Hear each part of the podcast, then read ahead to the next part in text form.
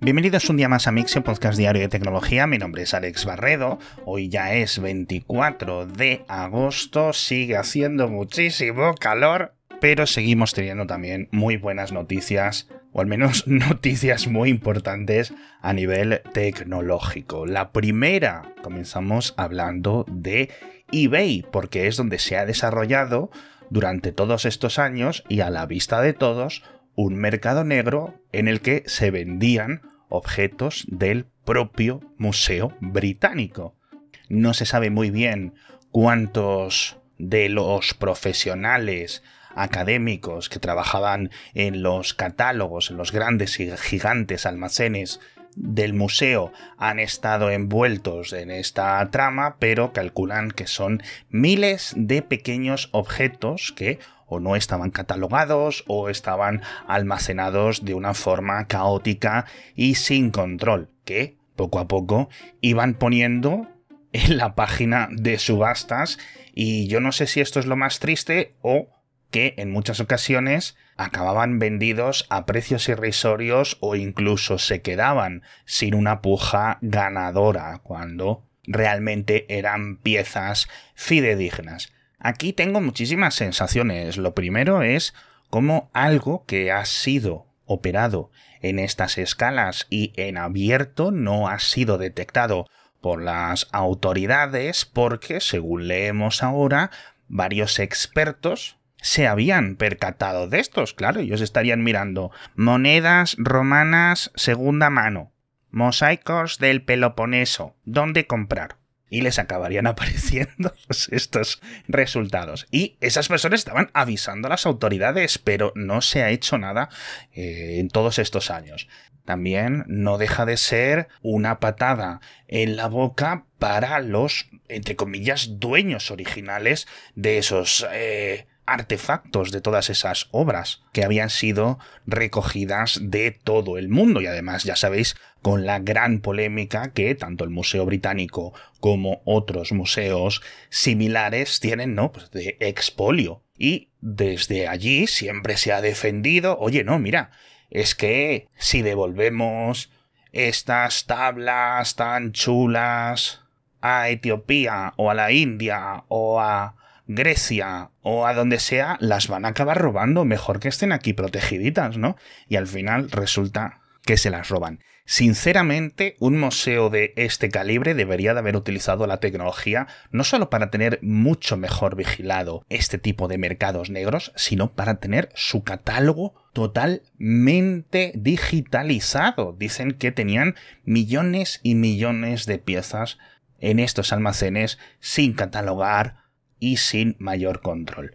En fin, nos vamos a otro elemento más moderno, a Duolingo, que también están un poco sin control, porque también desde hace mucho tiempo se están robando los datos de los usuarios de Duolingo. Resulta que hay un API completamente pública y abierta que utiliza la aplicación para dar información de los usuarios o para recibirla y que no tiene ningún control. Y lo que hicieron los hackers hace años cuando descubrieron esto es coger grandes listas de correos electrónicos y ir probándolas en este API. Entonces hay por ahí dando vueltas paquetes con millones de datos de cuentas de Duolingo y los datos personales. En la mayoría de ocasiones, como por ejemplo en mi caso, que yo pago por Duolingo, está mi correo electrónico, mi fecha de registro, los idiomas que estoy estudiando, entre comillas estudiando, los puntos, las rachas, mi nombre de usuario, la foto de mi avatar y demás. Para otros usuarios están incluso sus datos de pago en esa API, es decir, algo que hay que tener muchísimo cuidado y la empresa dice que no, que esto no tiene ningún problema. En las notas del episodio os dejo mucha información y os dejo precisamente un enlace a donde esa API escupe los datos de mi cuenta por si tenéis curiosidad o queréis ver todo lo que está dando. Y tercera noticia de crímenes, estamos hoy muy criminales en el podcast, nos tenemos que ir a Sudáfrica, donde está habiendo un gran boom, un gran crecimiento de la instalación de paneles fotovoltaicos y seguidamente un crecimiento de la industria de robar dichos paneles fotovoltaicos. ¿Y qué se les ha ocurrido a los importadores y a los miembros de la industria sudafricana para solucionar este problema? Pedirles a los fabricantes de los paneles fotovoltaicos que los camuflen o que los maquillen para que parezcan que los paneles solares están rotos. De tal forma que cuando los sacan de la caja parece que están rotos, funcionan perfectamente, pero cuando los delincuentes de pacotilla pasan por delante de tu casa y los ven, dicen, ¡buah! Estos están rotos, no merece la pena. Me parece una historia muy loca, pero la verdad es que si no la hubiéramos leído directamente de miembros de la propia industria sudafricana, a lo mejor no me la creería. Y fijaos que me creo muchas cosas de lo que leemos de Sudáfrica, porque, como os comentaba hace unos meses, con todo este tema de los apagones y la falta de estabilidad eléctrica en el país, muchas familias, muchos comercios, mucha industria se ha lanzado a poner paneles solares, porque si no se les estaba cortando la luz constantemente todas las semanas. Las ventas de paneles solares en Sudáfrica se han quintuplicado este año y, como os comentaba, irónicamente, gracias a estos cortes de generación de electricidad con las plantas de carbón, el país se está descarbonizando a marchas forzadas, así que es un caso completamente curioso. Por cierto, hablando de paneles solares, estamos ya casi casi en mínimos históricos a nivel de precio otra vez, o si no estamos en ellos, estamos a punto de llegar a ellos porque en lo que va de 2023 el precio de los módulos de los paneles fotovoltaicos ha caído un 25%, es decir, que se ha acabado ya este gran caos que ha durado aproximadamente dos años y medio o tres que comenzó con los problemas de fabricación durante la pandemia, luego se empezaron a solucionar, llegó un aluvión de la demanda con la guerra de Ucrania y volvieron a subir los precios, pero parece que ya se ha acabado toda esa montaña rusa, todo ese caos y vuelve la tendencia lenta pero firme de la reducción de precios lo cual, como podéis imaginar, pues son increíbles noticias. ¿Sabéis también lo que es increíble? Nuestro patrocinador de esta semana, ya sabéis que es Disney Plus, con eh, Ahsoka, la nueva serie de Star Wars que se estrenó ayer, 23 de diciembre, con dos capítulos que espero que muchos hayáis visto ya. Yo los he visto uno por la mañanita y otro a la tarde y he quedado encantado. Es que no quiero deciros nada, no quiero contaros spoilers, ya sabéis que tenéis el enlace en las notas del episodio al propio tráiler y a la página de Disney Plus para apuntaros y ver la serie y todo lo que tienen en Disney Plus, pero ya sabéis que, sin spoilers, en Ahsoka pues, este, estamos descubriendo secretos, descubriendo revelaciones que van a avanzar toda la saga de Star Wars, toda la historia ya os comento que me ha encantado, me ha gustado muchísimo, tengo muchas ganas de ver los nuevos episodios y os vuelvo a recomendar que veáis a Soka que ya está disponible en exclusiva en Disney Plus.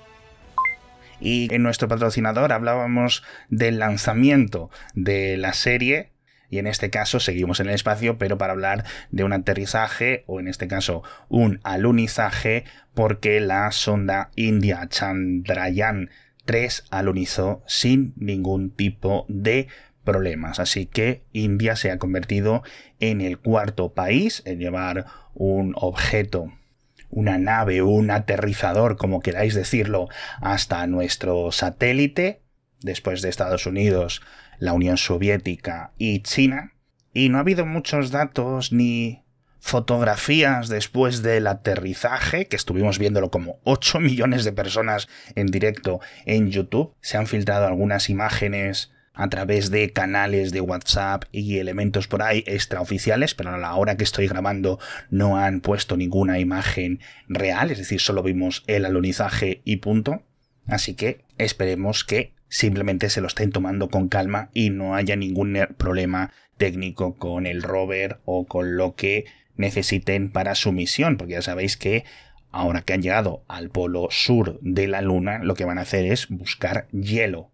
Que por cierto, en unos días, el sábado 26, Japón lanza otra sonda, también con destino a la Luna, y esperemos que ese también consiga aterrizar bien.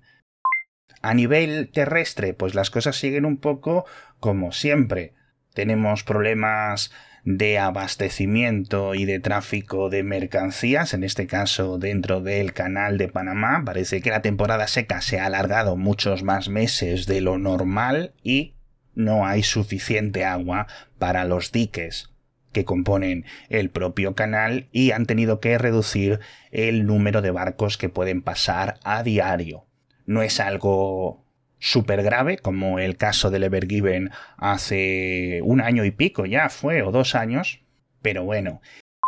En China, que es de donde salen la mayoría de estos barcos del canal de Panamá, también tenemos noticias porque parece que el gobierno ha dado un préstamo secreto a Huawei para saltarse las sanciones. En concreto, parece un préstamo de unos 27 mil millones de euros al cambio con el que Huawei está comprando varias fábricas y construyendo otras nuevas utilizando empresas tapadera, al menos según un informe interno de la industria estadounidense de semiconductores que se ha filtrado a la prensa. La gente de Huawei no ha comentado nada, lo cual es curioso porque siempre suelen salir a negar todo este tipo de noticias bastante rápido.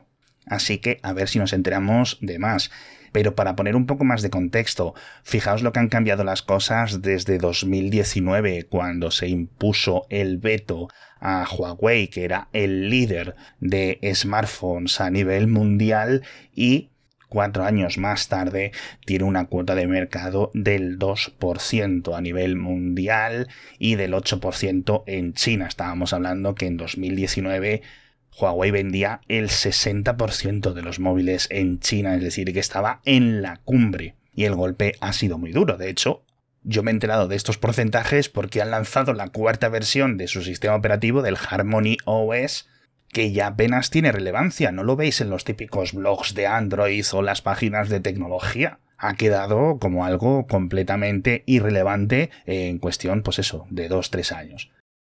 Pero bueno, hablamos de muchas más cositas en las notas del episodio o en el boletín, ya sabéis que está todo ahí para que lo veáis, pero me despido con una noticia tecnológica que viene desde Nueva York, porque la ciudad va a limitar los alquileres de Airbnb, de Booking.com, etcétera, donde se alquilan apartamentos, casas, etcétera, y a partir del 5 de septiembre solo se van a poder alquilar habitaciones sueltas y siempre el dueño de la vivienda va a tener que estar presente en la misma. Es decir, que no se permite tener una casa para alquilarla constantemente en Airbnb y con ese dinero pagas la hipoteca, pero tampoco se va a poder alquilar la casa mientras estás tú de vacaciones o de viajes de negocios, etc. Vamos a ver cómo se verifica todo esto a nivel de las autoridades, las multas van a ser grandes y de momento las plataformas ya están reduciendo y eliminando muchísimas reservas y muchísimos listados a partir de esta fecha. Con lo cual va a ser un caso muy interesante como los que hemos visto en otras ciudades y nos va a permitir evaluar si acaba teniendo un efecto en el mercado de la vivienda de Nueva York y si es una receta que otras grandes ciudades de todo el mundo pueden imitar. Me da pena porque reconozco el valor de Airbnb, como cualquiera que tiene una familia grande y que le sale mucho más barato alquilarse un apartamento así que alquilar varias habitaciones de hotel, pero creo que todos podemos estar de acuerdo en que se ha abusado e hiperabusado, diría yo, de este tipo de plataformas tecnológicas y creo que es que vamos, si hubiera una balanza del impacto de Airbnb 10 años después, yo creo que ha sido mucho más negativo que positivo. Con esto me despido por hoy, dándoos de nuevo a todos las gracias por seguir conmigo un día más y nos vemos mañana con más noticias de tecnología.